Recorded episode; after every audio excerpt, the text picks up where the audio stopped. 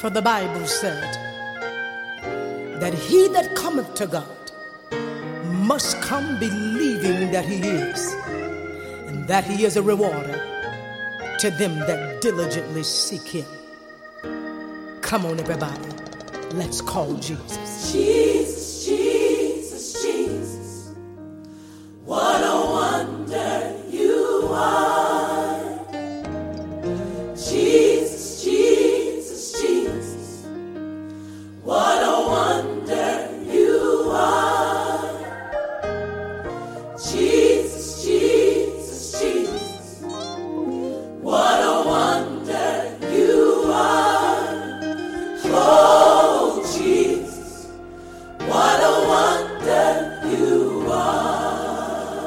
Bonjour à tous, j'espère que tout le monde va bien.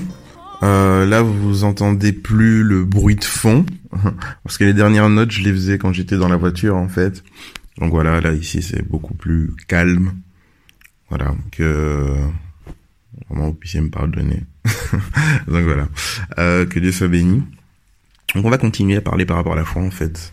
On va continuer à parler par rapport à la foi, et euh, là, on est arrivé aux flèches enflammées, en fait.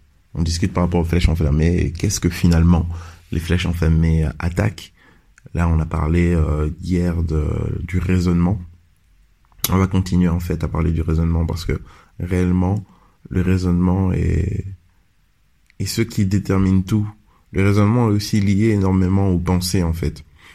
Et euh, lorsque vous avez une pensée qui arrive, c'est votre raisonnement qui va vous permettre soit de vous positionner contre cette pensée ou qui va euh, vous pousser à accepter cette pensée. Donc euh, c'est pour ça qu'il faut absolument qu'on on sache de quoi on parle. Ok? Euh, donc un autre exemple par rapport au faux raisonnement, qui est un lieu commun maintenant, c'est euh, cet exemple-ci. Faire la même chose et penser que le résultat va changer, c'est de la folie. Voilà, je sais pas si vous avez déjà vu ça. Mais il y a un dicton qui dit, voilà, euh, si on fait la même chose et on espère un résultat différent, ben, c'est qu'on est fou, on n'a pas compris les choses. Ah oui, et par rapport à hier, la phrase stipulée, euh, la vie est trop courte pour travailler pour les rêves de quelqu'un d'autre. Voilà. C'était ça la phrase complète. Donc, aujourd'hui, on va un peu analyser, faire la même chose et penser que le résultat va changer. C'est de la folie. Voilà. Et pour illustrer, en fait, euh, cela, on va se baser sur l'histoire de Anne. Donc de 1 Samuel au chapitre 1 et euh, ça continue un peu au chapitre 2. Donc, ben déjà, juste pour euh, répondre à cette phrase, dans Jacques 5 au verset 16, on nous dit la prière fervente du juste est est d'une grande efficacité. Fervente signifie que il y a une notion de, de, de, de, on met de l'énergie là-dedans et il y a aussi une notion de persévérance. Et euh, on va vraiment analyser ça et on va voir un peu comment Anne est parvenue finalement euh, à voir un changement dans sa vie, alors que cette prière a duré énormément longtemps. Euh, aussi, on peut donner l'exemple de Daniel qui a prié pendant 21 jours afin de recevoir sa réponse. Si il avait changé sa manière de fonctionner, ben, il n'aurait pas eu sa réponse. Et euh, vraiment, soyons sensibles au Seigneur, parce que c'est le Seigneur lui-même qui va nous dicter, du, par rapport à une situation donnée, le chemin, le cheminement, le schéma qui nous permettra d'avoir une réponse. Si le Seigneur nous inspire de jeûner, jeûnons. Si le Seigneur nous inspire de, de, de méditer la parole de Dieu par rapport à un sujet particulier, faisons cela. Si le Seigneur nous inspire à, je sais pas moi, aller en retraite, faisons-le le Seigneur lui-même, le Saint-Esprit va nous inspirer vraiment pour avoir le, cheminement, le moyen pour obtenir la réponse. Mais le problème avec les enfants de Dieu, c'est que ils ne cherchent pas la réponse en Dieu.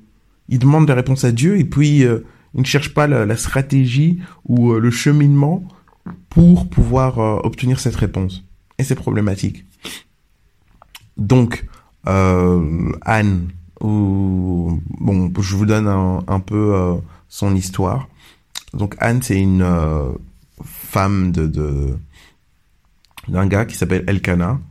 Et en fait, euh, Anne est la deuxième épouse Donc il y a deux épouses, euh, Elkanah a deux épouses, il y a Penina et il y a Anne.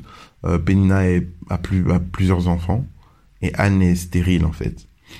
Et donc chaque année, comme c'était la coutume en, en, Israël, ils vont donner leur offrande, euh, leur sacrifice, etc. Et vont faire euh, auprès d'Élie en fait. Et voilà, ils offrent leur sacrifice et puis après euh, ils retournent chez eux. Et chaque fois que Anne venait et donnait ses sacrifices, elle était euh, moquée, etc. On se moquait d'elle parce que elle était stérile. Voilà en gros. Euh, donc elle prie pendant des années. Pendant des années, à chaque année, elle revenait sur la situation. Elle disait Seigneur, j'ai besoin d'un enfant. Seigneur, tu vois que on se moque de moi, etc. Elle était dans la souffrance. Vous voyez et chaque année elle priait.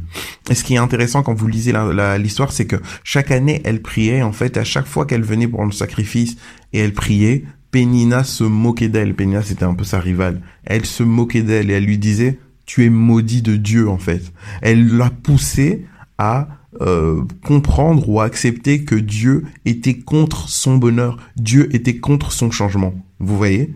Et il y avait vraiment une guerre de position dans la foi parce que euh, Pénina poussait Anne à sortir de son alliance avec Dieu, en lui disant, mais regarde, moi j'ai des enfants et tout, je suis béni là, je suis bien. Toi t'es là, t'es stérile, ça fait des années, tu viens, tu pries, tu demandes toujours la même chose, et hein, tu pleures à Dieu, mais il t'écoute pas. Il veut pas de toi en fait, t'as un problème. Il t'a rejeté. Et donc à chaque fois, Anne était en train de pleurer. Mais Anne tenait bon. Anne restait attachée à Dieu. Vous voyez? Et ce qui est, qui est intéressant, c'est qu'à chaque fois qu'elle priait, la moquerie augmentait.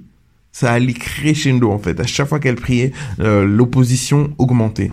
Voilà ici aussi un, un conseil, c'est qu'il faut arrêter de croire que oh oui, je prie et la solution va venir tout de suite. Non, il y aura de l'opposition, il y aura quelque chose qui va m'empêcher, euh, que le diable va faire tout pour que je sorte en dehors de la présence de Dieu, que je me détache de Dieu. Pourquoi? Parce qu'il sait exactement que j'aurai la réponse à ma question si je reste attaché à Dieu et si je suis la stratégie. Vous voyez? Mais si je me détache de Dieu, j'aurai jamais la réponse. Donc, elle reste attachée à Dieu. Et euh, on voit que la moquerie, durant l'histoire, on voit que la moquerie a atteint un stade tellement élevé, en fait, que, Penny, que euh, Anne va changer sa manière de prier. Vous voyez qu'elle priait toujours. Elle priait toujours. Et euh, là maintenant, à un moment donné, elle va changer sa manière de prier, vous voyez. Elle va changer sa manière de prier. C'est vraiment euh, extrêmement intéressant. Euh, ce, le, le, le, dicton, la phrase dit, oui voilà, si vous faites toujours la même chose et que vous, vous espérez des résultats euh, différents, mais c'est que vous êtes fou. Non, c'est la foi en fait. Parce que là, au fur et à mesure, je vais vous montrer que au fur et à mesure de ce que Anne a fait, il y a eu un changement, mais le changement n'était pas forcément perceptible. Elle faisait toujours la même chose, mais Dieu était en train de l'amener dans des étapes différentes. Je vous parlerai de ça dans l'épisode prochain. Passons une excellente journée en Jésus-Christ. Bye.